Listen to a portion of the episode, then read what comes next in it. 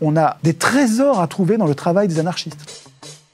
L'anarchie, c'est plus euh, lutter contre les dominations.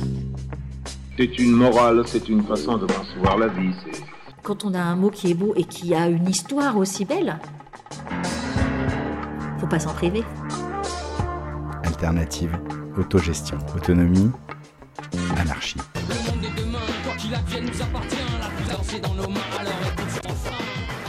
Histoire d'A, le podcast des émancipations. C'est la rentrée, nouvel épisode pour Histoire d'A. Aujourd'hui, je ressors une interview que j'ai faite il y a bien longtemps, en novembre 2019. Euh, c'est une rencontre qui s'est déroulée dans un bar et malheureusement le patron de bar euh, a eu une envie furieuse de nettoyer sa machine à café plusieurs fois. Mais je pense que les propos d'Isabelle nécessitent de passer par cette petite gêne. Bonne écoute. Bah, bonjour Isabelle. Bonjour. Je te reçois pour le livre que tu as écrit au seuil, associé à Reporter, Comment je suis devenu anarchiste. Euh, dans ce livre, tu parles beaucoup de déconstruction. Euh, moi, je voulais d'abord venir sur la construction. Qu'est-ce qui fait que tu t'es quand même retrouvé euh, député, ce qui n'arrive pas à tout le monde? C'est quoi ta construction politique, puisqu'en plus tu parles de ton père et tout dans ton livre? C'est quoi ton chemin? Alors, si je parle de, mon père dans mon livre, c'est parce qu'en fait, j'avais l'impression de faire de la politique par procuration, c'est-à-dire d'avoir euh, quelqu'un qui se battait suffisamment pour que j'ai plus besoin de le faire. Donc, c'est assez euh, perturbant. Ça, ça, euh, ça peut paraître de se défausser ou de laisser à quelqu'un d'autre le, soin d'occuper le terrain euh, des grèves, des manifs, euh, etc., et des, luttes, et de suivre, d'être simplement dans la position de celle qui suit. Bon, alors, c'est logique de suivre quand on a 6 ans euh, ou 10 ans, voilà. Euh, donc c'est ce que j'ai fait et du coup ces, combats euh, antinucléaires, euh, ces, engagements écologistes, ces engagements sur le terrain de l'enseignement, le fait de ne pas remplacer les profs malades et des classes surchargées, puisque c'était ça, on va dire, les thèmes principaux dont, dont, je me souviens alors que j'étais toute petite. Bon. du coup, je les ai intégrés comme étant des combats légitimes. c'était logique, c'était juste de se, de, se battre pour un autre, un autre modèle économique euh, déjà dans les années 77-78. Quoi. Et, puis, euh, et puis ensuite, je suis partie à l'étranger. Donc il y a eu une vraie rupture en fait entre euh, ce que je suivais de la vie politique française, on va dire, et puis après je suis partie vivre en Suède. Donc là je me suis imprégnée finalement d'un autre mode de vie, qui était celui d'une culture scandinave beaucoup plus féministe, beaucoup plus proche de la nature aussi, avec un vrai respect. Et puis un pays où, on va dire, euh, les manifs, il n'y en avait pas non plus tout le temps.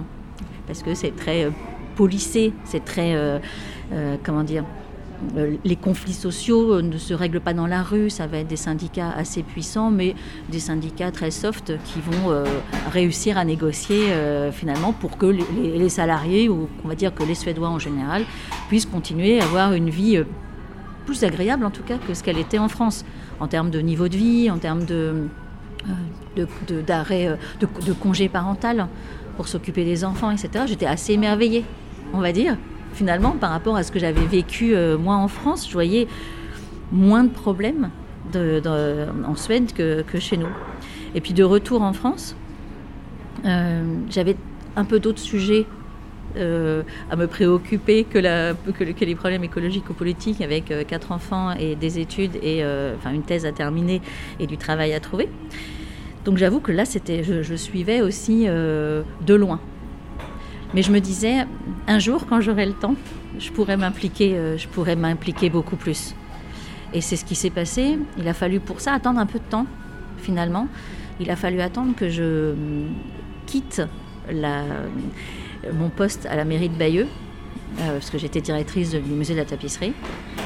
Euh, en tant qu'attaché de conservation et donc fonctionnaire territorial, on dépend de l'élu, on dépend du maire. Et hors de question d'exprimer euh, vos idées politiques, vos positions, vos plaintes, etc. Sinon, vous êtes mis au placard de façon assez directe. Donc j'ai dû attendre d'aller dans une autre collectivité, dans un autre département, pour pouvoir vraiment m'engager. Et donc ça, ça se passe à 40 ans. C'est un, engagement, euh, c'est un engagement directement militant dans une structure politique Oui. En fait, j'étais déjà adhérente à Europe Écologie Les Verts, en étant dans les Cévennes pendant quelques années. Euh, j'avais repris, enfin, j'avais pris ma, ma carte euh, plus en soutien pour, être, pour, pour, donner un coup de main, enfin, euh, de loin, encore une fois. Mais avec toujours en arrière-pensée qu'un jour, je pourrais vraiment le faire pleinement sans, sans, risquer euh, euh, de perdre un salaire ou de ne plus pouvoir nourrir mes gamins. Parce que à la fin, ça devient un peu euh, une, pas une question de survie, mais quand même, un, peu quand même. Donc on fait gaffe, on, fait, on fait attention quand on est, quand on est chargé de famille. Et bon, bah, ce moment est arrivé à 40 ans quand j'ai changé de boulot, quand j'ai changé de lieu de travail.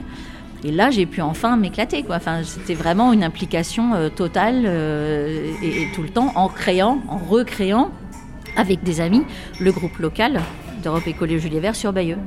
Voilà. Et là, tu avais déjà un objectif d'être euh, élu, enfin être euh, représentante, c'est quelque chose qui qui a traversé aussi ta vie. Est-ce que tu étais délégué de classe, par exemple? Bon, alors oui, j'ai été délégué de classe, mais qui n'a pas été délégué de classe euh... oh, Il y en a qui ont été euh, une fois, deux fois, trois fois. Non, moi, j'ai dû la tenue une ou deux fois maximum. C'est pas forcément les meilleurs souvenirs que j'en ai de participation de démocratique, euh, mais j'ai plus souffert de, du sexisme dans, le lycée où j'étais plutôt qu'autre chose. Mais bon, ça, c'est de l'histoire ancienne. Non, après, quand je me suis engagée, c'était plus parce que je me suis dit enfin, je vais pouvoir exprimer euh, mes idées, me battre avec les autres. Et puis, on est un collectif, donc c'est vraiment chouette. Pour moi, Europe Écologie Les Verts était certainement le parti qui était euh, le plus horizontal.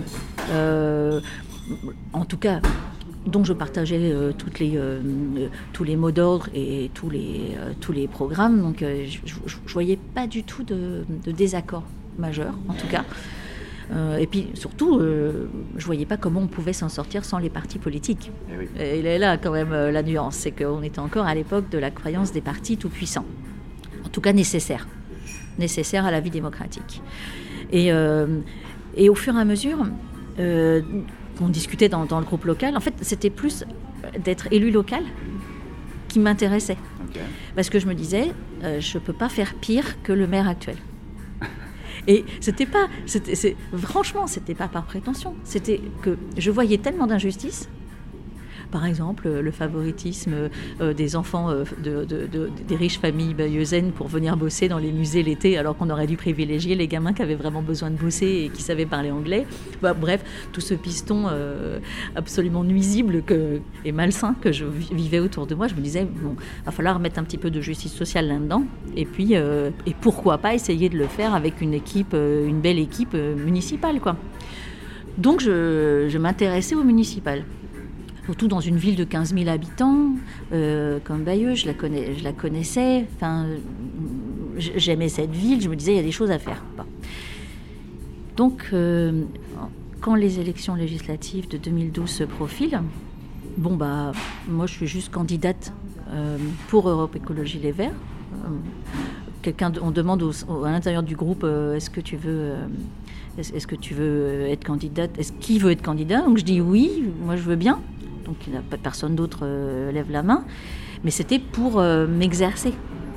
C'était pour euh, faire connaître les idées écolo, faire le premier, une, première campagne pour, voir comment ça se passe et pour que les gens comprennent que je ne suis pas juste directrice de musée, mais je suis aussi engagée politiquement. Pour qu'ils puissent faire la distinction et, et comprendre l'affiliation. Et puis, euh, au fur et à mesure des discussions, moi, je n'étais pas spécialement favorable à un accord avec le PS, j'avais voté contre d'ailleurs. Mais euh, des tractations ont lieu nationalement et régionalement entre Europe Écologie Les Verts et le PS, et c'est ma circonscription qui devient réservée à une ou un écolo. Okay. Donc là, euh, je me dis, oups, ça change, ça change un petit peu la donne. Je, vais, je suis totalement inconnue, les médias m'ignorent, euh, je suis la, la, la, loseuse de service, euh, euh, l'inconnue débutante euh, qui n'a aucune chance. À quel âge à l'époque? Il ah, faut que je fasse un calcul, là, ouais, c'est chaud, j'ai jamais été une mateuse, moi. Hum, 41 ans. Ok. Et c'est vrai que c'est là où je découvre probablement de plein fouet le sexisme en politique, euh, dans ce qu'il a de plus vulgaire et de plus détestable. Ouais, voilà, c'est une, première, euh, une première approche. C'est-à-dire avant l'arrivée à l'Assemblée. avant l'arrivée à l'Assemblée, c'était pendant, euh, pendant la campagne électorale où on- je me rappelle d'une phrase que, qui, qui- qui m'a sortie à la radio une fois où il me dit que Madame Attard, c'est comme un coucou qui se niche dans le lit chaud des autres. J'ai pas spécialement apprécié, mais ça illustrait, euh, ça illustrait bien l'ambiance. euh, euh, me faire passer pour celle qui vient à la fin profiter d'un travail de terrain de la gauche et qui empoche et qui empoche le morceau à la fin, alors que C'est élégant. alors que c'est une circonscription de centre droit euh, traditionnelle, euh, où la gauche a eu euh, un mandat avec Laurence Dumont, et puis voilà, c'est tout. Et bon, bref, cette, cette- cette élégance euh, politique, euh, émanant d'un mal blanc de plus de 50 ans, euh, ça a été une première approche. Après, ça, on va dire, ça a été en- encore pire, mais c'était c'était pas mal d'entrée de jeu, quoi. C'était un avant-goût, quoi. Oui, complètement. Complètement. Et, et pour moi, en fait, ce qui, ce qui- ce qui était déstabilisant, c'est que j'avais pas euh, euh, trop, pas trop, vécu le sexisme euh, avant. Parce que, comme je l'ai dit, j'étais euh, dans un pays, j'ai vécu quand même 7 ans dans un pays euh, où la parité, c'est quand même le maître mot. euh, les femmes ont le, même pouvoir. Enfin, ça pourrait être encore mieux. hein, mais bon, euh, la Suède est quand même un modèle du genre en égalité euh, femmes-hommes. Euh, moi, j'ai pas été élevée par euh, un père euh, euh, pater familias et patriarcat absolu, pas du tout, le contraire. Et puis après, dans les milieux professionnels où j'ai évolué, euh, j'ai pas, j'ai pas senti le plafond de verre, j'ai pas senti euh, de barrière particulière parce que j'étais une femme. Donc là, je me le prends plein fouet finalement. À 42 ans, je découvre ce que c'est, alors que certainement euh, des étudiantes l'ont vécu euh, à, à 18 ou 20 ans bien avant moi, en ont souffert, que ce soit dans les entreprises ou, euh, ou sur le, ou à la fac ou, ou- familialement parlant. Bon, ça, familialement parlant, je pense, ça fera l'objet d'un autre sujet plus certainement aussi important, mais qui, qui, demandera du temps. Mais euh, bref, c'est comme ça que, j'aborde le, mandat, en, en plus en me sentant moi, euh, euh, en me disant que je, vais, que je suis plus nulle que, que les gens que je vais retrouver à l'Assemblée, parce que pour moi, c'est forcément des gens intelligents et, et au-dessus, le, le gratin, hein, quoi, le gratin intellectuel de la France est à l'Assemblée. Donc, euh, quand j'y vais la première fois, je me fais toute petite et je me dis, aïe, aïe, aïe, est-ce que je serai, euh, est-ce que je serai à la hauteur de tous ces Ce grands sont les hommes meilleurs d'entre nous. les, voilà, Eh les oui, meilleurs d'entre nous, les, les- les députés de la nation, c'est quand même pas n'importe quoi comme expression. euh, les représentants de la nation, donc on se dit qu'il faut être à la hauteur. Quoi. Le syndrome dit- de l'impostrice. Euh, oui. En plein, en plein, en plein dedans, c'était ça. Donc euh, il fallait. euh, euh, mais ça a disparu au bout de trois mois. Voilà, voilà, ça c'était les débuts. Et c'était quand j'y croyais. Oui, parce qu'en fait, c'est ça le, le- le principe, c'est que tu te retrouves là-bas, j'ai l'impression, euh, sans que ça soit un plan de carrière, clairement, euh, et ce que tu découvres te dégoûte complètement euh, de ce que tu croyais. C'est-à-dire, tu croyais à la démocratie représentative, tu croyais à la puissance du politique pour changer les choses. euh, Enfin, tu pensais à beaucoup de choses comme ça, mais comme beaucoup de monde, hein, euh, moi aussi, je pense. Euh, et là, un peu, tu tombes des nues. Bah, je tombe des nues par rapport au, au- au théâtre que je vois se jouer devant, de- de- devant moi et autour de moi. C'est-à-dire que euh, je, je crois encore à ce moment-là, et j'y crois fortement, même au pouvoir législatif. On a bien une séparation des pouvoirs en France, et donc je me dis bien qu'on a le pouvoir exécutif d'un côté, avec euh, l'Élysée, euh, le gouvernement, les ministres, etc. Et puis on a nous, nous les députés, capables de, euh, dire non si ça ne nous plaît pas, capables de, dire au gouvernement finalement, il faut revoir votre copie et de proposer, nous, des propositions de loi euh, qui, améliorent le sort de chacun. Alors ça, c'est le côté peut-être idéaliste que, que j'avais, mais après tout, c'est ce qu'on apprend à l'école, c'est exactement ce qu'on qu'on nous apprend. C'est-à-dire que les députés sont là pour euh, bah, voter ou non des lois, et donc quand il y a le ou non, ça veut dire qu'on est capable d'en refuser. hein, D'accord?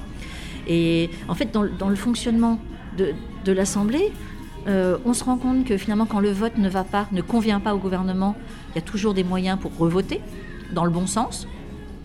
Que la majorité, bah, finalement, la majorité social-démocrate, elle est là.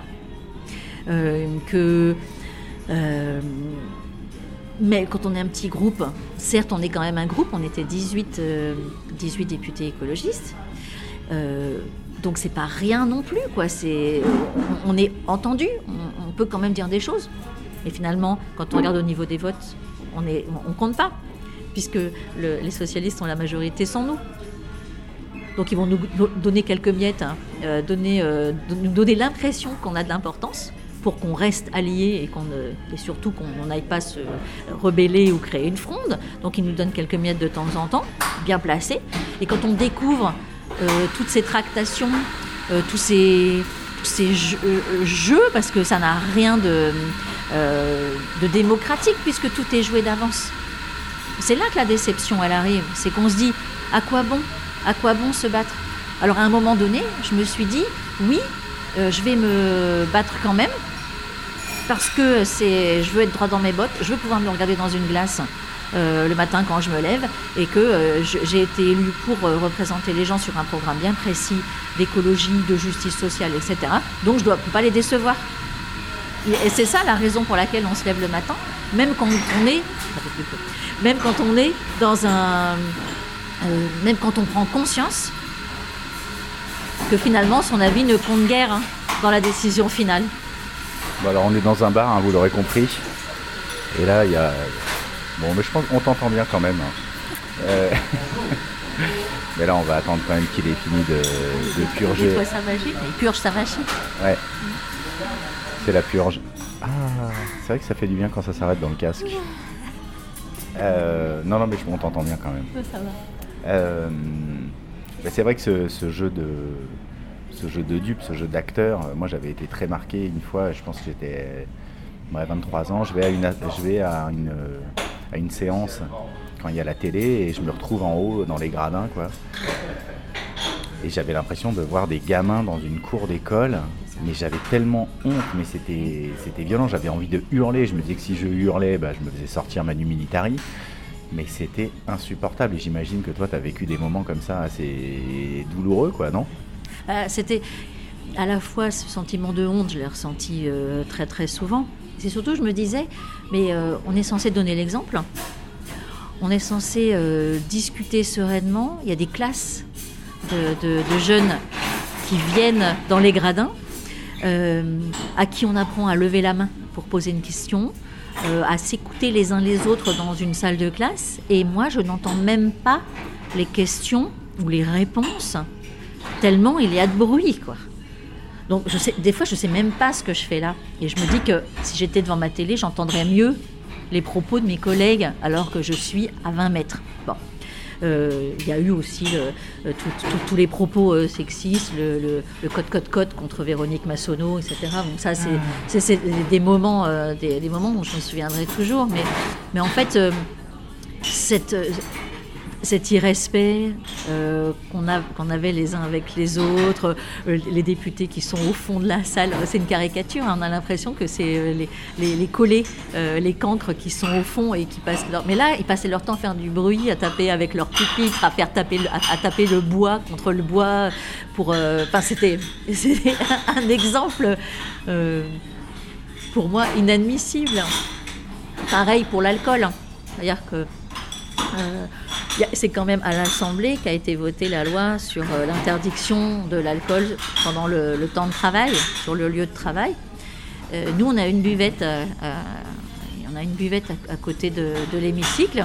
Alors c'est très bien parce qu'on en a besoin. Très franchement, à 3 h du matin, vu que vous n'avez pas le droit de boire dans le, à l'intérieur de l'hémicycle, euh, vous tenez pas. Hein, faut, faut, café sur café, euh, faut boire, faut se restaurer un peu, etc. Donc heureusement qu'on a une buvette à côté.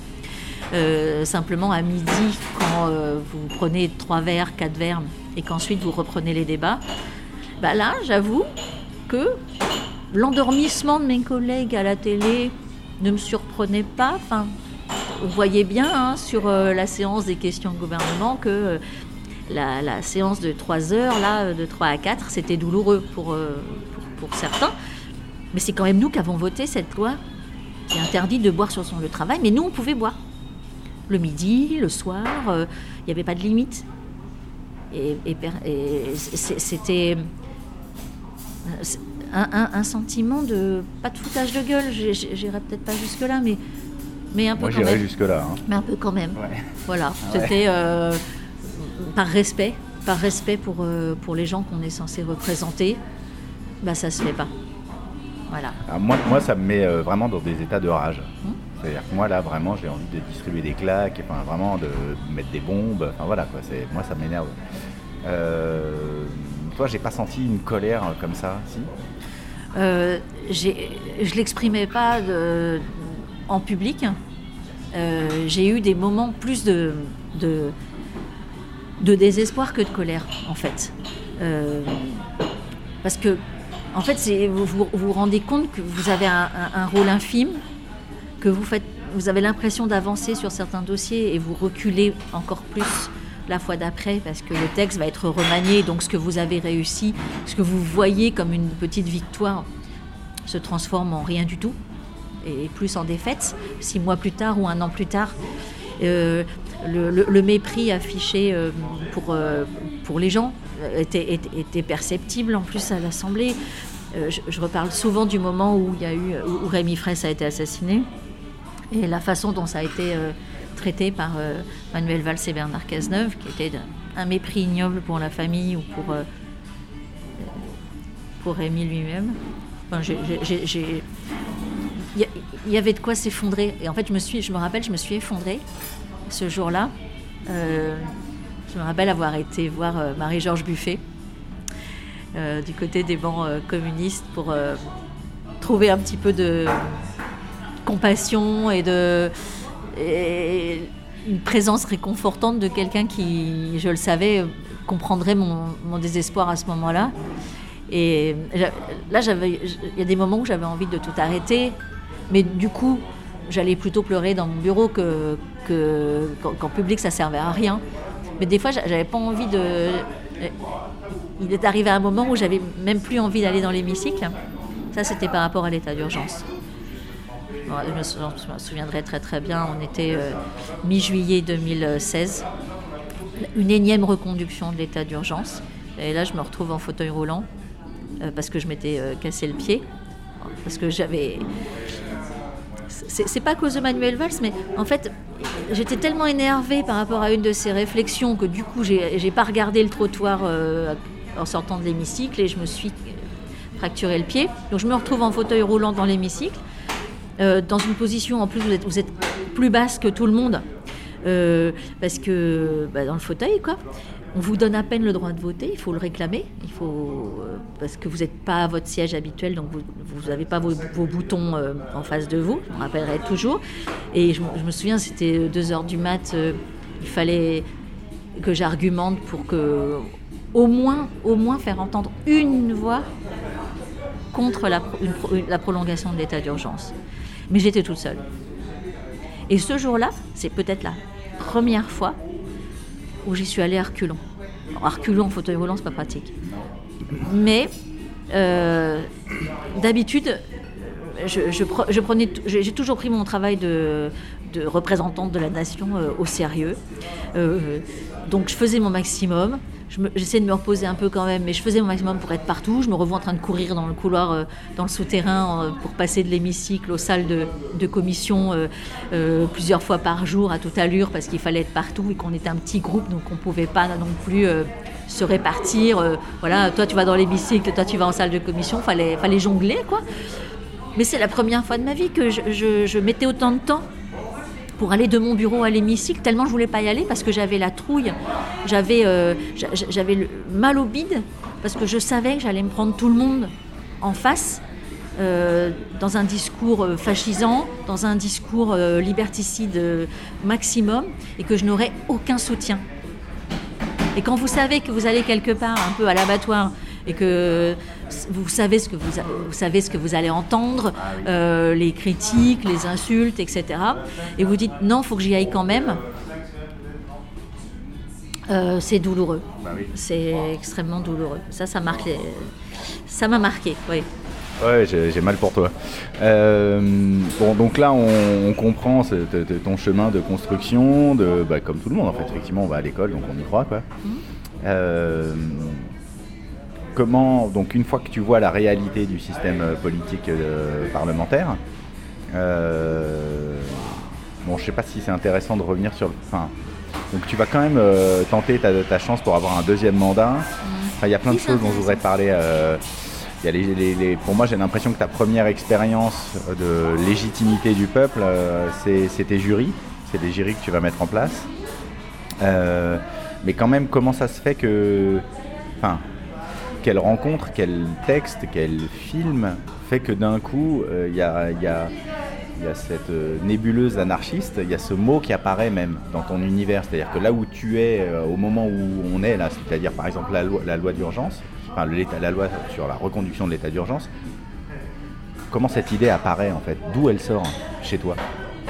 Non, en fait, ça apparaît déjà à ce moment-là, puisque le parallèle avec les lois scélérates de 1890 et sur plusieurs années, euh, en réponse à la propagande par le fait, c'est-à-dire de quelques anarchistes qui vont poser des bombes euh, contre, euh, contre l'oligarchie, on pourrait dire ça comme ça aujourd'hui, on l'exprimerait de cette façon. Euh, le parallèle avec la loi sur l'état d'urgence, par rapport aux autres lois liberticides, il n'y a pas eu que la loi sur l'état d'urgence, il y a eu les lois renseignement, la loi antiterrorisme, etc. Même celle de programmation militaire qu'on peut mettre dans le, englober dans le même lot de, loi qui devient euh, de, de, plus en plus, on va dire, euh, la porte ouverte à toutes les écoutes, à toutes les surveillances, à toutes les interdictions de manifester, de se réunir euh, librement. Tout, cet engrenage-là est à, mettre en parallèle avec ce qui s'est passé, effectivement, à la, fin du, du 19e. et, les, textes, les arguments, les discours de Jaurès à l'Assemblée, on les a ressortis pour l'occasion et donc il suffisait de remplacer le mot euh, terroriste par le mot anarchiste pour se retrouver dans le contexte de la fin du 19e. Le, le parallèle était fait par le gouvernement, ou en tout cas était fait par ceux qui voulaient euh, imposer ces lois liberticides en faisant passer en, propageant ce parallèle terrorisme, anarchisme. Donc déjà, ça commençait à me mettre un petit peu la puce à l'oreille. Mais mon compagnon a l'habitude de dire que c'est très bien que je, n'ai pas été réélu et je, suis d'accord avec lui. C'est une, très bonne chose parce que, avec le recul, quelques mois plus tard, je me disais mais qu'est-ce que j'aurais fait? Bah Qu'est-ce que, qu'est-ce que, pire. qu'est-ce que j'aurais fait dans cette assemblée, euh, toute seule ou presque, à ne pas forcément me sentir à l'aise euh, avec euh, un, groupe déjà constitué, seule à essayer d'exister, et donc dans un rôle, un sentiment d'inutilité profond. Ensuite, il faut mettre en parallèle le fait qu'en circonscription, sur le terrain, oui, j'avais expérimenté les jurés citoyens tirés au sort, et c'était finalement ma, plus grande satisfaction. Ma satisfaction était non pas d'être dans la situation de représentante du peuple, de députée, mais d'être dans ce que j'appelais animatrice de territoire. J'étais celle qui pouvait organiser des débats, euh, provoquer euh, euh, des, discussions sur des projets de loi ou des propositions de loi, et je voyais mon rôle plus comme ça, en fait. Au fur et à mesure des, années euh, du mandat, j'avançais, on va dire, je cheminais euh, euh, tranquillement, mais certainement, vers une ouverture des discussions à tout le monde, plus de démocratie, de façon à ce que le député, la députée que j'étais, s'efface le plus possible et que les gens bah, s'émancipent. Et c'était ça le maître mot, c'était l'émancipation de chacun et de chacune euh, sans avoir à dépendre d'un leader ou d'un être suprême, d'un élu, euh, un élu divin ou une élue divine, je ne sais pas comment on dit, euh, qui fait la pluie et le beau temps, qui vous donne une place pour votre mère en maison de retraite ou une place ou, un stage pour votre fils en IUT. Donc c'est, j'essayais finalement dans une, dans une position très, très bâtarde ou très je sais pas comment dire. C'était, euh, j'étais déjà mal à l'aise. J'étais déjà entre deux chaises, entre euh, faire mon rôle, enfin tenir mon rôle de député dans un système de démocratie représentative, tout en me disant que c'était pas ça le modèle idéal, et que ce qu'il fallait, c'était que les gens puissent prendre position eux-mêmes, comprennent les enjeux de chaque décision politique, euh, s'affirment, soient solidaires les uns les autres, mais tiennent sur leurs deux jambes sans avoir à compter finalement sur euh, le, leurs représentants. C'est délicat. Déjà, on, on comprend que ça va pas le faire. hein. C'est évident que là, euh, le grand écart, il n'est Il pas, faut il est pas très, très, très, autorisé. très, très, très, très souple. Et puis, j'étais souple déjà, mais pas à ce point-là. pas, pas, pas à ce point-là. Non, Ouais. non, non, non. Euh, Donc, les déclics. Tu me demandais pour les Ouais, ouais, ouais, les- le les déclic. C'est-à-dire que bah, je vois le- le- les lois scélérates, mais déjà, euh, pour moi, c'est des mots que j'ai découverts euh, assez tard. hein. C'est-à-dire que moi, j'ai pas de souvenir dans le parcours euh, d'histoire en cours. Alors peut-être que je l'entends, mais je marque pas. Mais voilà, c'est vraiment un truc qui est quelque part sous-jacent, euh, caché. Enfin.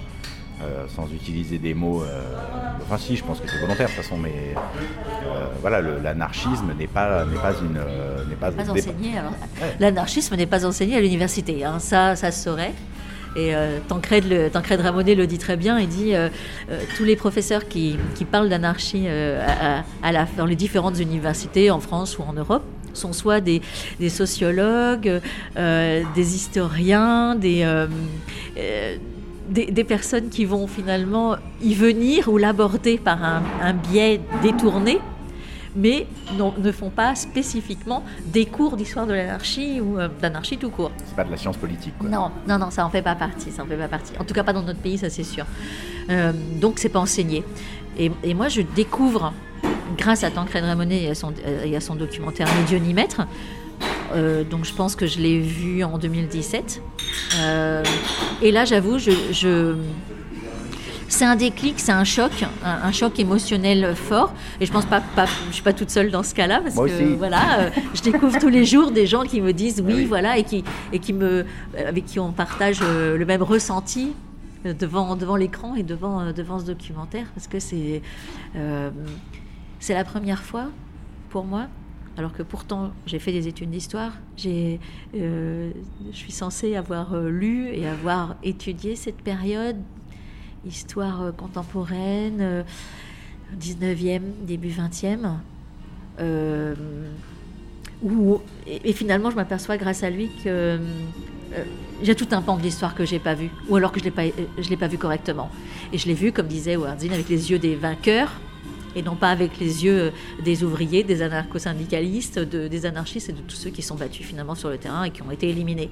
Et cette élimination physique, parce qu'il y a la répression, il y a les, euh, les, que ce soit les milices privées, comme la milice Pinkerton aux États-Unis, ou bien euh, l'armée et les forces de l'ordre en France qui répriment toute manif pacifiste dans le sang.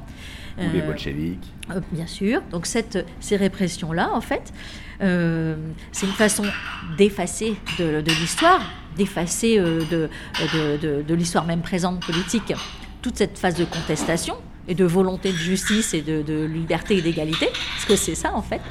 Euh, elle se fait pas seulement physiquement, elle se fait euh, avec la, la suppression, le fait de ne pas en parler dans la presse, par exemple, l'exemple flagrant, c'est sur la Révolution espagnole, moi, dans mes cours de fac, on parle de guerre civile.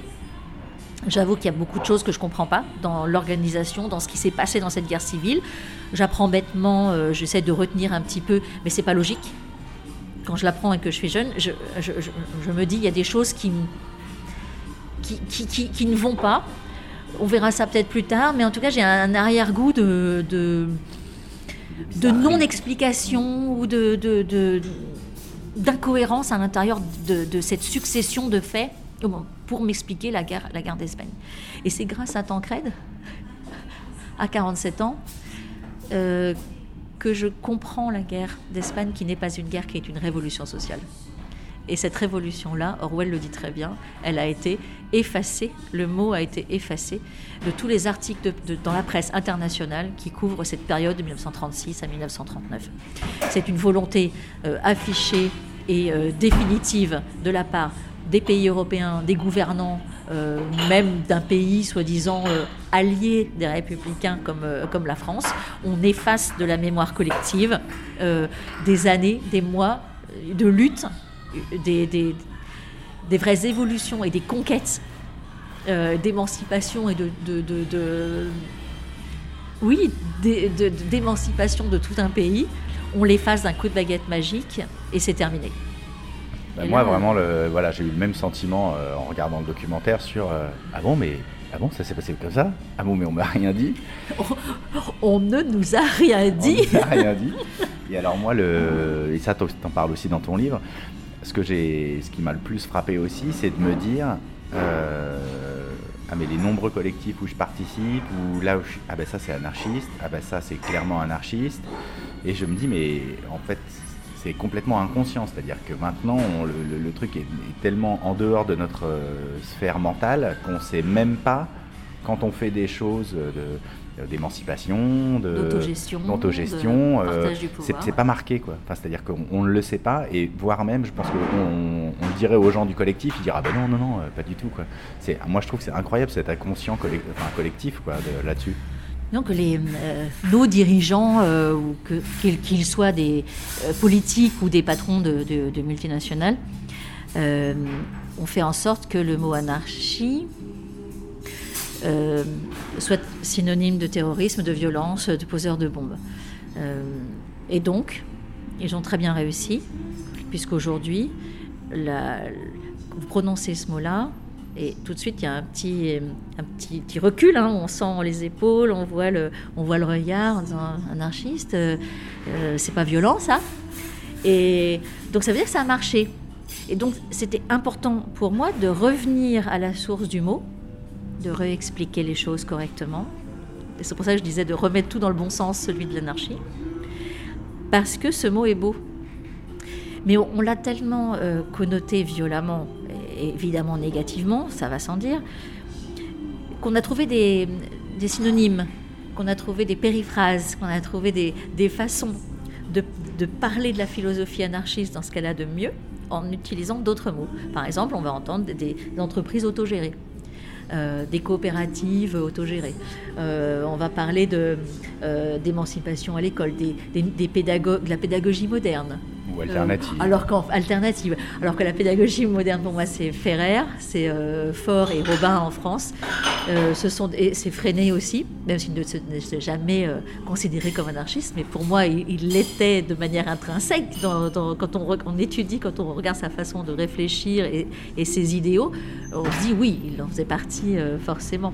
Mais faut dire aussi que le, euh, la CGT ou le, communisme du début du XXe siècle n'est pas associé au stalinisme. Il faudrait quand même bien distinguer le côté autoritaire euh, des, euh, qui s'est affirmé par la suite et avec lesquels les syndicalistes n'avaient plus aucun... Enfin, il n'y avait rien de commun entre l'anarchie et le communisme. Mais au départ, le, communisme libertaire, peut dire communalisme, mais on peut dire aussi communisme libertaire, c'est une notion d'anarchie et, c'est formidable. Donc, les mots ont, dévié, et euh, l'histoire a fait en sorte que les mots dévient aussi. Mais euh, il faut toujours remonter à la source. Et c'est ce que vraiment j'ai voulu faire parce que, euh,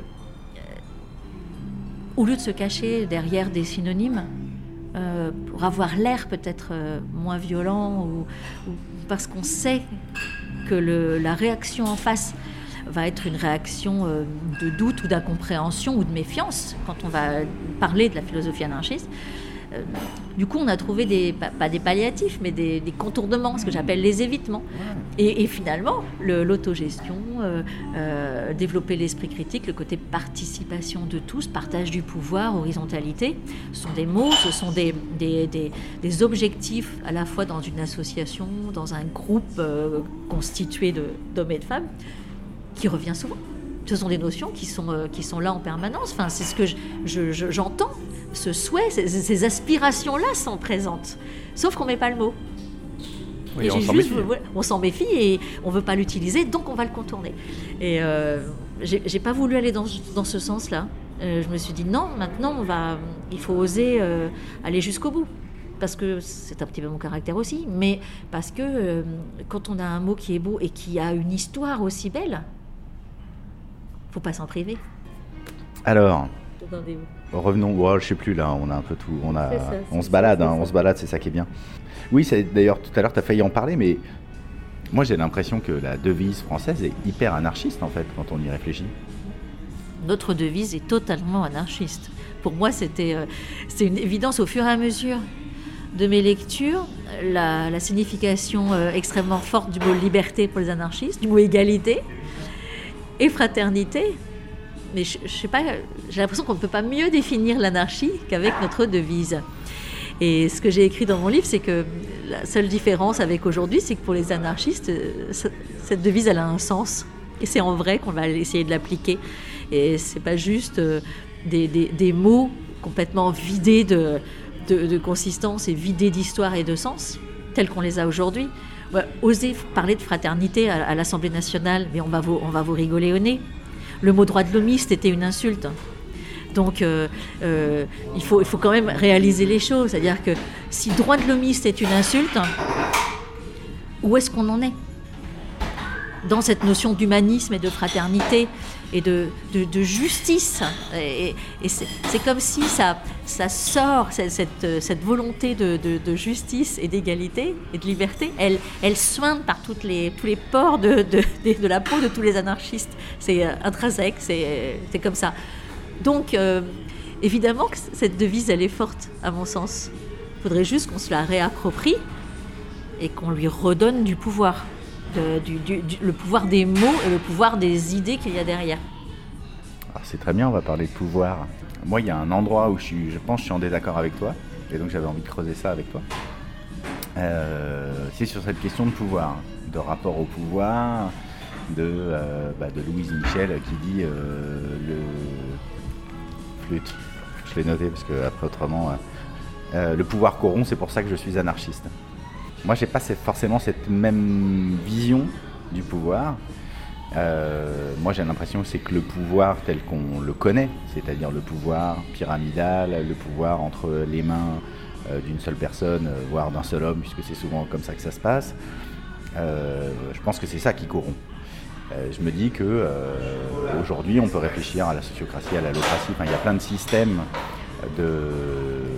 d'organisation des groupes de prise de décision euh, qui font que le pouvoir est euh, partagé, euh, tournant, révocable, enfin voilà, qu'il y a plein de manières d'organiser la décision dans un groupe qui font que justement on va se prémunir de, la corruption du pouvoir. Mais alors est-ce que c'est parce qu'ils corrompent, donc on va trouver juste des moyens de se prémunir de la corruption? Ou est-ce qu'on peut trouver des, systèmes où euh, bah, le pouvoir, il euh, n'y a pas de prise de pouvoir, il y a juste un exercice du pouvoir hein, dans un groupe euh, légitime enfin, voilà, voilà où j'en suis moi dans ma réflexion. Qu'est-ce que tu en penses? Alors on va peut-être attendre la, fin de la purge, la purge communiste. bah, c'est la vie, c'est le café. Et tu veux un autre café ou pas? D'accord. Ouais, c'est vrai que. Ça va quand même. ça va? Ah ouais, moi je t'entends très très bien. Ouais. Et puis la, la, playlist est plutôt bonne. Ouais, c'est vrai, elle va ah, Diana Ross, tout ça, on est, on est, on est Voilà, on est bien. Non, c'est bon, on va pouvoir Donc, en fait, euh, pouvoir. pouvoir. Moi, je me pose beaucoup de questions par rapport à, ce mot-là aussi. Et je pense que c'est plutôt positif de se poser des questions. Hein. Si on s'en posait pas, euh, ce serait grave. Euh, J'ai pu constater à l'Assemblée à quel point des personnes, avec de gros guillemets, normales, c'est-à-dire qui n'avaient pas eu de mandat précédemment, euh, qui n'avaient pas exercé euh, euh, un pouvoir sur d'autres ou n'avaient jamais représenté d'autres personnes, pouvaient en quelques mois se comporter, je dirais pas comme des dictateurs, c'est pas ça, mais pouvaient changer et, et exercer du pouvoir sur les autres. Et en tout cas, ressentir qu'ils en avaient et pouvaient en abuser. Et quand on le voit sous ses yeux, ça interpelle forcément. On se dit euh, oh là là, mais j'ai pas envie de devenir comme ça, ou bien euh, euh, quel garde-fou je vais pouvoir instaurer pour ne pas tomber dans, cette, dans, cet excès de, pouvoir. En fait, l'anarchie, c'est plus lutter contre les dominations.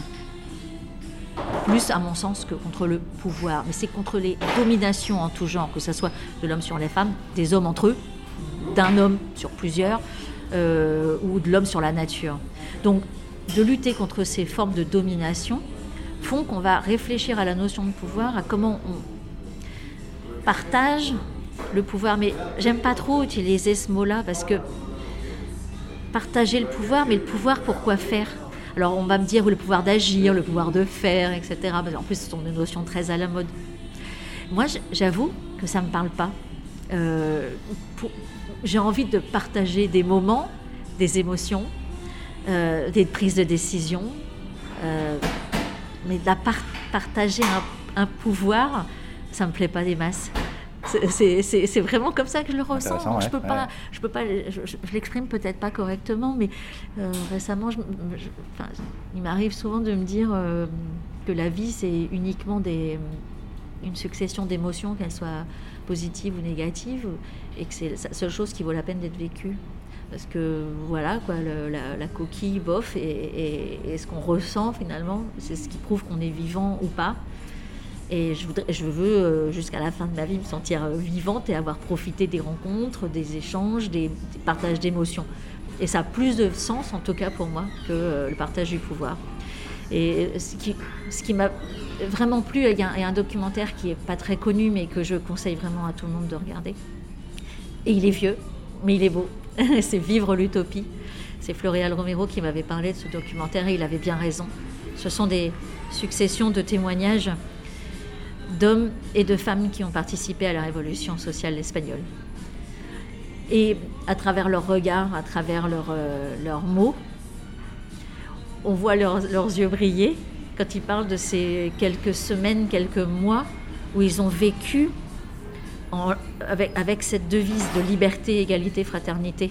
Mais vraiment, la, devise chevillée au corps, appliquée euh, jour et nuit, euh, avec ce but d'émancipation, de, créer des écoles partout, euh, de, des lieux de discussion partout, que les femmes accèdent à, tous les métiers.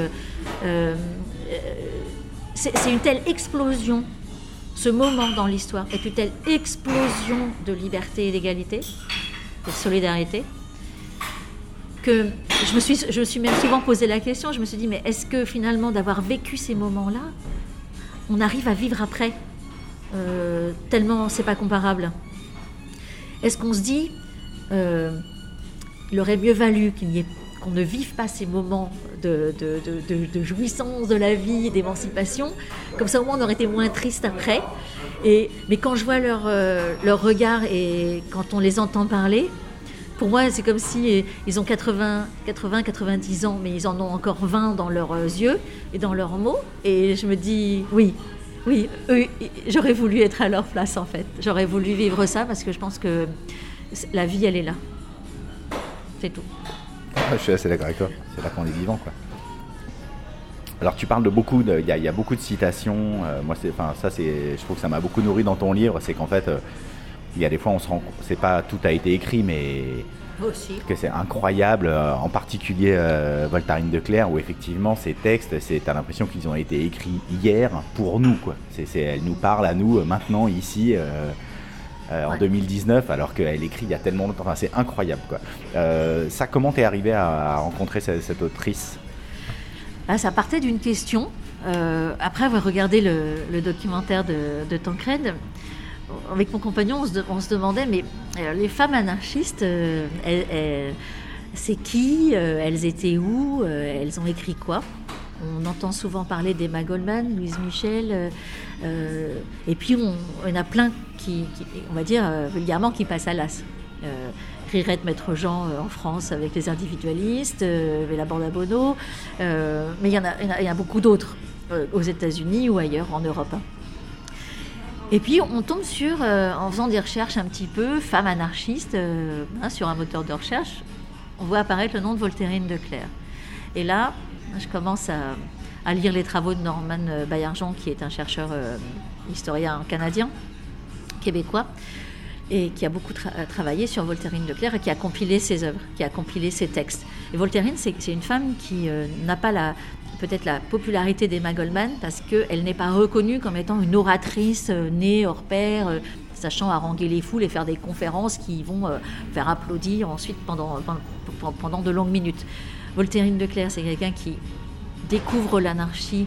Euh, pas tout de suite, et même de façon assez forte, elle, s'oppose aux anarchistes, puisqu'elle, euh, elle, euh, au moment des martyrs de Haymarket en 1886, cette infamie, cette injustice absolue, elle crie mais qu'on les pende. Raconte un peu cette histoire parce que tout le monde ne connaît pas. Quoi on est sur les, luttes pour le, 1er mai, pour la journée, pour la journée de 8 heures aux États-Unis, etc. On est vraiment sur les luttes, sur les acquis sociaux. Dans les, dans les usines aux États-Unis, avec le IWW, l'internationale ouvrière, etc., le syndicat. Et une, dans une manifestation euh, à M-Market, il y a, à Chicago, il y a euh, euh, une bombe qui explose parmi les forces de l'ordre. Donc il y a des morts. Et la responsabilité est mise sur le dos des anarchistes. beaucoup sont arrêtés et j'ai plus le chiffre, il faudra retrouver. Je ne sais plus si ils sont 8 à être, être sur la sellette pour être condamnés à mort qui se suicident en prison. Euh, certains sont pendus, quelques-uns sont, relâchés, euh, relaxés quelques, quelques mois plus tard. Et c'est un soulèvement, c'est vécu euh, parmi les anarchistes comme ceux, qui, meurent à ce moment-là sont des martyrs, sont considérés comme des martyrs. Et quelques années plus tard, le gouverneur dira euh, que c'était effectivement pas du tout euh, les anarchistes qui ont posé la bombe, mais c'est bien pour, pouvoir les accuser qu'une bombe a été lancée, quitte à sacrifier quelques, quelques gendarmes, quelques policiers. Donc, dans tout le pays, certains s'expriment en disant mais c'est horrible, les anarchistes, quelle horreur, poseurs de bombes, assassins. Et, et en fait partie. Elle en fait partie à ce moment-là, on est en 1886.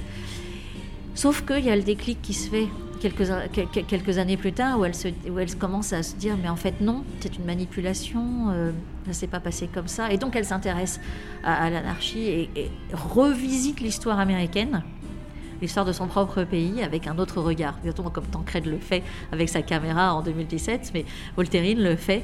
On est à la fin du 19e siècle et elle n'aura de cesse d'aller de, euh, expliquer, convaincre. Elle donne des cours à la, euh, des cours, des cours d'anglais à la communauté juive euh, américaine, qui est évidemment de la main d'œuvre pas chère à ce moment-là pour, pour les barons de l'industrie aux États-Unis.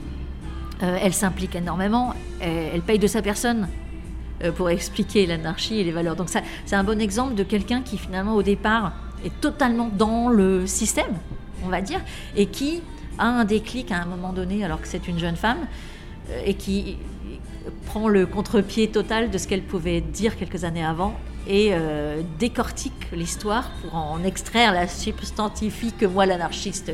Et c'est beau. Et ces textes sont actuels. Ah bah moi, ces textes m'ont donné de la force pour affronter des, situations d'aujourd'hui. Ce qu'on a pu vivre avec l'affaire Beaupin, c'est, j'ai noté des phrases de Voltairine à ce moment-là. Je les ai notées sur mon, sur mon carnet parce que sa force et son engagement euh, contre les... On n'appelait pas ça à l'époque contre les violences faites aux femmes, mais c'était euh, pour la liberté, la liberté tout court euh, des femmes qui n'étaient considérées que comme des potiches, euh, qui n'avaient pas besoin d'être éduquées et finalement des faire-valoir et qui étaient totalement dépendantes économiquement des hommes. c'est contre cette, cette dépendance financière qu'elle va lutter toute sa vie. Et effectivement, il n'y a rien à changer. Et dans les textes d'Emma Goldman, c'est la même chose. Il n'y a rien à changer. Et euh, je, je pense que ça peut être une force, ça peut être euh, un soutien, une béquille de savoir que ces femmes-là, et les hommes aussi, hein, je ne les oublie pas dans l'histoire parce que les textes de, Kropotkin, de Malatesta sont des aides, des, euh, des références pour se dire on peut faire autrement. Et d'autres avant nous, euh, ils ont réussi à l'exprimer évidemment mieux que nous. Euh, nous, on fait peut-être que, enfin, en tout cas pour ma part, j'ai l'impression de faire que de la redécouverte, de la remise en avant, on va dire, de textes qui ont 100 ans et pour lesquels j'ai, pas envie de changer une virgule parce qu'ils sont tellement forts qu'il faut pas y toucher et, il faut les garder tels quels. Bah, moi, ce que je me dis, c'est que, enfin, moi, ma volonté, c'est de euh, de redonner ses lettres de noblesse à ce mot, à cette, euh, idée, cet idéal, cette philosophie anarchiste. Euh, mais parce que euh, c'est ce que c'est ce que tu dis aussi dans ton livre, c'est à travers cette philosophie-là qu'on pourra changer les choses aujourd'hui dans notre monde d'aujourd'hui et que c'est pas en allant voter ou pas. Enfin voilà, c'est pas à travers ce système politique-là qu'on arrivera à changer les choses. Euh, il y a une citation qu'il y a dans ton livre de, de Murray Bookchin euh, sur le fait effectivement que bah, c'est l'anarchie est quelque part un préambule nécessaire euh, à la mise en place des, pratiques écologistes euh, qui sont nécessaires à la survie de, notre espèce. Euh, pareil, comment tu as, comment as croisé la route de Murray Bookchin? Dans de bah, ses écrits en tout cas. oui, oui. Oui, parce que j'aurais pas pu croiser sa route à moins moins d'avoir beaucoup de chance et d'être plongé dans l'anarchie beaucoup plus tôt. tant pis. Euh, c'est mon compagnon qui m'avait offert un petit livre euh, parce que lui aussi avait été marqué par euh, la pensée globale de Murray Bookchin qui traite les problèmes, les injustices sociales comme les, écocides ou, tous les dérèglements climatiques, tout, ce qui, les, pollutions qui sont les responsables, etc. Murray Bookchin fait le lien entre, entre tous ces problèmes-là, considère que si on considère la nature comme euh, une ressource et uniquement une ressource. Cela revient à considérer l'humain uniquement comme une marchandise et comme une marchandise que l'on peut euh, euh, sous-payer, échanger, muter à l'autre bout de la planète, etc., etc., sans aucune considération. Donc ça, c'est une découverte. C'est finalement par Murray Bookchin que je suis arrivée à l'anarchie. Même si à la fin de sa vie, le Bookchin euh, ne veut pas se considérer comme anarchiste parce qu'il est en désaccord ou parce qu'il a eu des déceptions avec euh, certains anarchistes qui ne l'ont pas accepté. Il y a un petit peu de vexation et d'amour propre certainement euh, à la fin de sa vie. Je ne risquerai pas sur une analyse psychologique de Murray absolument pas, mais je pense qu'il y a beaucoup de... C'est ce que Floréal Romero dit beaucoup mieux que moi, c'est certainement beaucoup de, blessures, on va dire, qui font qu'il n'utilise plus ce terme, qu'il ne l'utilise plus et qu'il se, réfère uniquement à l'écologie sociale et pour dire la même chose. C'est-à-dire qu'il a été influencé quand il était jeune par la Révolution espagnole euh, et, il n'a eu de cesse finalement de euh, réfléchir à une organisation de la société avec la philosophie anarchiste, c'est-à-dire celle de euh, la liberté de chacun, une égalité, euh, comment collectivement trouver des solutions sans passer forcément par une représentation euh, et des, élus, etc., par des assemblées locales. Il a réfléchi à l'échelle de réflexion. Quelle est la meilleure échelle? Est-ce est-ce qu'une métropole peut prendre on peut prendre des décisions dans une métropole de plusieurs millions d'habitants? Pour lui, c'est impossible puisqu'il fixe un peu la limite des villes à, à 100 000 et considère qu'au-delà de 100 000, après, vous pouvez faire des divisions, des quartiers, etc. Mais on ne peut pas prendre des décisions à 100 000 habitants, à plus de 100 000 habitants. Et, une vraie réflexion avant l'heure. Dire qu'au moment où euh, Rachel Carson sort son livre sur le printemps silencieux par rapport à l'utilisation du DDT, etc., lui, quelques mois avant, il a déjà sorti un livre euh, sur la pollution euh, partout. Euh, les, dégâts, écologiques que ça peut euh, euh, provoquer, mais il a le courage de dénoncer le système capitaliste comme étant, et, la surproduction, le côté industriel la, de cette production, comme étant responsable. Carson, elle, elle se contente de dire que la pollution au DDT, c'est mal, et il n'y a pas de remise en question. Donc du coup, le livre de Bookchin, on va dire, passe à la trappe, parce qu'il est trop frontal peut-être, j'aime bien ce mot-là, euh, alors qu'elle ne va finalement aborder les choses que de manière superficielle sans remettre en question le système capitaliste dans lequel, euh, déjà il se trouve dans les années 50 aux États-Unis évidemment. Donc c'est intéressant parce que Bookchin est un précurseur. Euh, alors il est réutilisé beaucoup aujourd'hui, c'est-à-dire qu'on entend beaucoup son nom revenir dans les discussions, dans les lectures parce que malheureusement, il sert de justification à euh, des listes qui vont se présenter au municipal et qui vont dire nous faisons du municipalisme comme Bookchin. Euh, et donc avec toute la philosophie anarchiste qui est derrière en termes d'horizontalité, de, partage de la parole dans les, dans les prises, de, dans les discussions, etc., etc., dans l'élaboration d'un programme des municipales, par exemple. Sauf qu'on oublie le mot libertaire derrière. Murray Bookchin et Jeannette Biel parlent de municipalisme libertaire.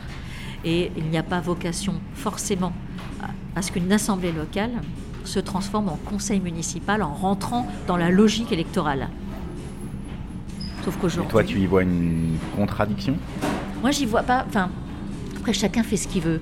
Euh, simplement, euh, aujourd'hui, je ne pense pas que de rentrer dans le mode élection, dans, euh, alors je ne vais pas vous te citer élection piège à con, c'est pas ça, mais je pourrais. J'y ai cru. J'ai cru qu'on pouvait changer les choses par des élections, par des votes. Ma, ma petite expérience fait que je n'y crois plus, parce que je pense que justement tout est ficelé, tout est organisé de façon à ce que ça ne soit pas par les élections qu'on change. Par contre, j'ai toujours autant de, euh, confiance. Euh, je suis persuadée que les hommes et les femmes entre eux, entre elles, peuvent s'organiser et créer euh, une façon de vivre, en tout cas une société, qu'elle soit petite ou grande, capable de, correspondre à liberté, égalité, fraternité mais pas forcément en passant par le mode électoral et par nos institutions. C'est-à-dire que ce qui s'est passé euh, dans les collectivités d'Aragon en 1936, euh, ce sont des gens, des habitants d'un village, qui recréent en parallèle d'un conseil municipal une collectivité. Euh, ils mettent en commun leurs biens de production, leurs forces, leur intelligence, et ils vont réussir à, vivre et à créer finalement, à produire, à vendre euh, à inventer des écoles, etc.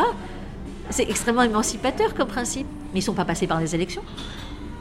Ils, ne sont pas passés par cette phase-là. Donc c'est intéressant de réfléchir à comment on peut y arriver sans passer par les élections. Et au Rojava, il y a aussi un, fonctionnement dans cette confédération démocratique de, Syrie du Nord qui est sous les bombes aujourd'hui.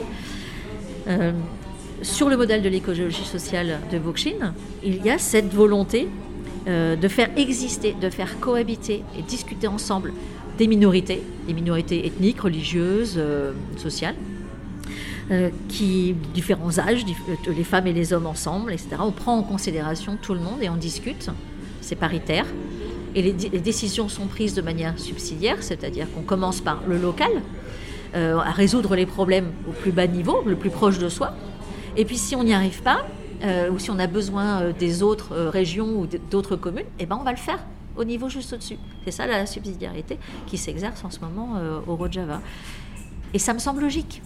Ça me semble tout à fait correspondre finalement à, une façon de vivre qu'on a oublié, où on s'imagine tout de suite qu'il faut avoir une pensée internationale, ou, parce qu'on a cette mondialisation qui a envahi nos vies. On a complètement oublié qu'on pouvait raisonner euh, du bas vers le haut. Et c'est pourtant ce qui s'est produit en Aragon ou en Catalogne, et c'est ce qui se produit aujourd'hui au Rojava, et c'est ce qui se produit au Chiapas. Mais euh, ce bourrage de crâne, ce lavage de cerveau euh, du capitalisme, on va dire, l'ultralibéralisme, fait qu'il faut gommer ce, niveau local qui est méprisé. Parce qu'on va pas, on va quand même pas dire que à chaque fois qu'il y a une assemblée de citoyens, euh, on pense à eux comme étant capables de résoudre un problème. Non, on va s'imaginer plutôt qu'il faut nommer un groupe d'experts euh, qui va dire, qui va expliquer aux gens comment il faut vivre, comment il faut manger et comment il faut se déplacer et comment il faut produire. Or, je pense que les hommes et les femmes au niveau local, là où ils habitent, là où ils vivent, sont capables de se réunir pour prendre les bonnes décisions. J'ai aucun doute là-dessus. Et donc, par exemple, tu, suis ce que font euh, les villes en transition, le Transition Network et ce genre de, démarche euh euh, je Pour les villes en transition, je me méfie beaucoup de, l'approche marketing des choses. je me méfie de tous ceux qui parlent de municipalisme ou de citoyennisme sans ajouter le mot libertaire ou anarchiste derrière. Que pour moi, il y a une, j'ai une profonde méfiance dans la récupération de façades pour donner l'impression d'être dans une vraie démocratie, parce que euh, on est au courant quand même que c'est ce qui, c'est ce qui est réclamé par les gens en majorité. Euh, ils en ont marre d'avoir toujours les mêmes qui parlent à leur place, ils en ont marre d'avoir euh, qu'on s'exprime pour eux ou qu'on, agisse à leur place. donc, pourquoi ne pas réutiliser finalement ce municipalisme sauce électorale? Et moi, ça me gêne profondément parce que il y a l'enveloppe hein, et puis il n'y a, pas le- il y a pas les bases, il n'y a pas le, le, le fond qui, est, qui devrait être. Est-ce que tout le monde peut s'exprimer? Est-ce qu'on est bien dans une assemblée locale euh, qui prend en compte toutes les minorités ou bien est-ce qu'on a quand même à nouveau euh, des euh, deux ou trois personnes qui prennent des décisions et qui font semblant de les, de les faire voter ou de les, de mettre en discussion? Voilà, moi je, je, je déteste l'usurpation sous toutes ses formes. Donc je, ne supporte pas qu'on fasse euh, du faux municipalisme libertaire qui revient finalement à, euh, prendre le pouvoir dans une collectivité. Parce que c'est souvent un mot qu'on retrouve quand même. On va, prendre le pouvoir pour le partager. Je ne sais pas s'il sera repartagé personnellement. J'entends simplement, on va prendre le pouvoir. Euh, et que, pourquoi faire? Dans quel but? C'est qui? C'est est-ce que tout le monde sera vraiment entendu? Est-ce qu'on va remettre en les discussions tout le temps ou est-ce que ça va s'arrêter au moment de l'élection municipale ouais, non, non, moi je parlais pas forcément de, de- des élections qui viennent, là, mais plutôt des démarches où effectivement des communautés, euh, tu sais, tu as un manuel, euh, le, le manuel des villes en transition, où vraiment c'est plutôt des, des outils à de euh, mettre les gens ensemble, de dire bon ben voilà c'est quoi notre consommation d'énergie aujourd'hui, euh, décidons ensemble comment on va la réduire, c'est quoi qu'on hiérarchise et tout ça. En fait, euh, là où je me méfie, c'est euh, dans la volonté, affichée ou pas, de remettre profondément en question le système dans lequel nous sommes, c'est-à-dire le système capitaliste.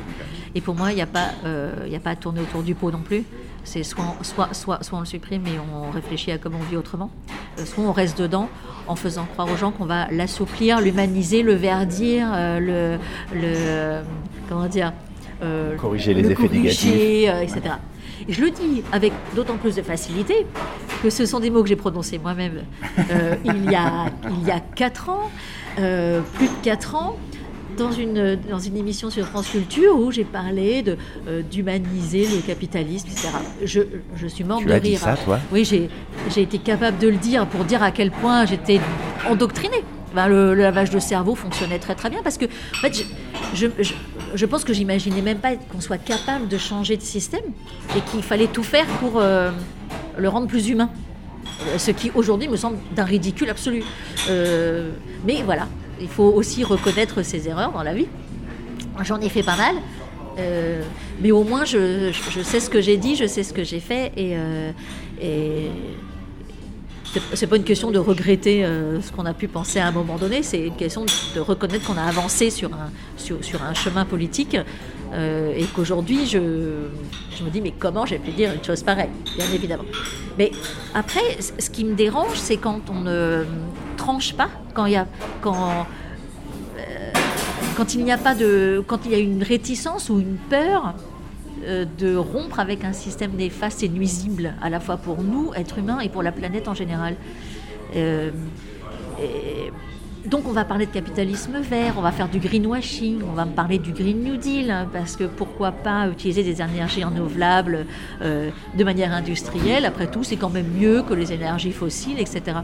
Mais non, ça reste du capitalisme, ça reste euh, un système d'oppression, ça reste une domination de quelques-uns sur, euh, sur la majorité, et euh, ça me plaît pas plus. Et j'ai vraiment cette sensation d'être que tant que les individus, que tant que les, mouvements écologistes, que tant que les, quels qu'ils soient, n'auront pas clarifié leur position. Parce que c'est, il n'y a pas, y a pas à tourner autour du pot, hein, il n'y a pas à tergiverser, c'est oui ou c'est non. C'est on garde le système capitaliste ou bien on le supprime et on remplace par autre chose. Il y a pas, en fait, parfois il y a du gris entre le blanc et le noir. Et ben là, je suis désolée, mais je crois qu'il n'y en a pas. Alors bah, moi, euh, enfin oui, je te rejoins. Moi, c'est plus la question. euh, ah, euh, comment dire C'est plus la question de est-ce que ça devient un objectif de faire tomber le capitalisme, qui pour moi transforme le capitalisme en une montagne énorme et comment on va faire pour gravir cette montagne et et il va y avoir du sacrifice là-dedans, et ça va être une lutte, et combien il va y avoir de morts. Enfin voilà, on en fait un ennemi euh, énorme, et donc euh, c'est aussi décourageant. Euh, versus, euh, on va faire ce qu'on dit qu'on fait, c'est-à-dire on va faire des assemblées, on va décider, on va faire des scopes, des skis, on va, enfin, voilà, on va reprendre en main les outils de production, on va faire de l'éolien Local. local, sur trois villages. On va, enfin, ce qui existe en Belgique, enfin, à plein d'endroits, voilà. Euh, qui est pour moi une manière de faire euh, autrement et qui, en faisant autrement, en fait, euh, clairement détruit le- le- le- la structure en face. Enfin, je trouve que tout ça, c'est, il, faut, il faut aussi le réfléchir, en fait. C'est, parce sûr. que tu dis c'est oui ou non, Ah oui, et en même temps, Non, c'est pas.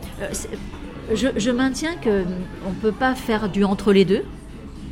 Je, je- je le redis. Par contre, ça ne veut pas dire qu'on ne va pas avoir besoin de cinq- 50 ans de, de, réflexion et de, tentatives, d'expérience accumulées, euh, de, de, de- de discussion entre les gens, parce qu'on n'a plus de lieu de débat. On n'a plus d'endroit où on va pouvoir discuter. Dans les entreprises, on a interdiction de parler dans certaines entreprises, donc on a interdiction de parler à son voisin, donc c'est pas là qu'on va discuter. Euh, donc il n'y en a plus. On va valoriser le fait que chacun fasse chez soi euh, de la couture, mais pas, en- groupe. hein. Chacun chez soi, c'est mieux. Donc on va isoler l'individu de façon à supprimer cette possibilité d'éducation populaire, éducation populaire politique. Donc il faut la reconstruire. La révolution espagnole, elle arrive après 60 ans de, de débats, de discussions, d'opposition, de rapports de force hein, dans la société espagnole grâce à des syndicats comme la CNT, euh, etc. Donc, ça va prendre du temps. Et en même temps, je sais qu'il y a urgence. Parce qu'on est. Parce que on a une accélération et un possible effondrement euh, écologique qui nous, qui nous menace tous. Comment on se sert de cet effondrement-là, qu'il soit démocratique ou écologique ou social, pour reconstruire une société différente. Moi, c'est le livre Anthropia qui m'a aidé. Anthropia de Samuel Alexander. C'est un, un livre, euh, un, roman dystopique, je ne sais pas si on peut vraiment le dire, mais onirique et dystopique. Et il mais il est, tellement, il est tellement réel que j'ai réussi à me projeter dans, un autre, dans, dans- dans le monde d'après. Grâce à ce roman, j'ai réussi à me projeter. Et ça aussi, ça me donne de la force, tout autant que les penseurs anarchistes. Le fait de, lire, euh, de, voir sur le papier comment on pourrait vivre sans le capitalisme, euh, après un effondrement écologique, c'est passionnant. Ça redonne des forces, hein. ça redonne euh, franchement des forces. Et je, mais je sais en même temps que on est à un niveau tel de perte de collectif, de perte de sens du mot solidarité, etc., qu'il va nous falloir du temps pour le reconstruire. Mais je suis prête à mettre ma, ma part, à faire ma part dans cette reconstruction-là. C'est mon rêve, c'est l'idéal euh, dans un, dans un tiers-lieu qui serait un lieu de formation, euh, de débat et de projection de, de documentaires et de conférences en tout genre. C'est là-dedans que j'ai envie de m'impliquer parce que c'est ce qui me fait vibrer. Parce que c'est la seule chose qui me donne de l'espoir. Et il faut qu'on le fasse partout. Partout, partout, partout. Euh, que ce soit en ville, à la campagne. euh, je, je vois, pas de différence. Il faut qu'on se réapproprie des lieux, qu'on les recrée et qu'on saisisse n'importe quelle occasion pour euh, enfin parler. Ça peut prendre du temps. C'est simplement que je pense qu'on ne peut pas s'en passer. On ne peut pas faire l'impasse et dire on va tout de suite prendre le pouvoir et, appliquer telle ou telle doctrine. Ça, ça ne marche pas. Et dans ces cas-là, c'est toujours une doctrine autoritariste et, de, et, et fascisante qui va, qui, va, qui va prendre le dessus. Et ça, j'en veux pas.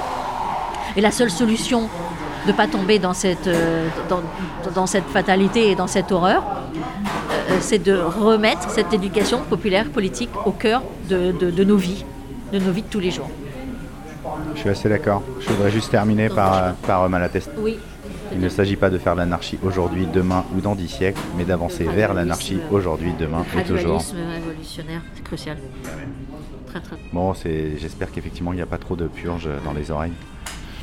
Euh, Aujourd'hui, il se passe des choses fabuleuses euh, euh, dans le monde des, des coopératives. Ce qui se passe en Grèce est important aussi, parce que pour moi, c'est un vrai laboratoire. Le problème, c'est que c'est un laboratoire pour le capitalisme aussi, euh, qui va tenter d'écraser, d'écraser les Grecs, euh, et qui a déjà réussi à le faire en partie. Mais ce qui se passe en, en- en- en réaction en Grèce avec euh, des cliniques autogérées qui essayent de se débrouiller pour, euh, évidemment, tout- toute la partie soins qui n'est plus accessible à une grande partie de la population. Euh, ce qui se passe avec la, ré- ré- la- la répression dans le quartier d'Exarchia. Tous ceux qui tentent finalement de survivre et de revivre à l'intérieur de ce système qui les, fracasse sont ceux qui vont souffrir en premier et qui sont visés par toutes les formes de pouvoir. Ça s'est passé sur la ZAD de Notre-Dame-des-Landes, ça se passe à Exarchia et ça, se passe partout dans le monde.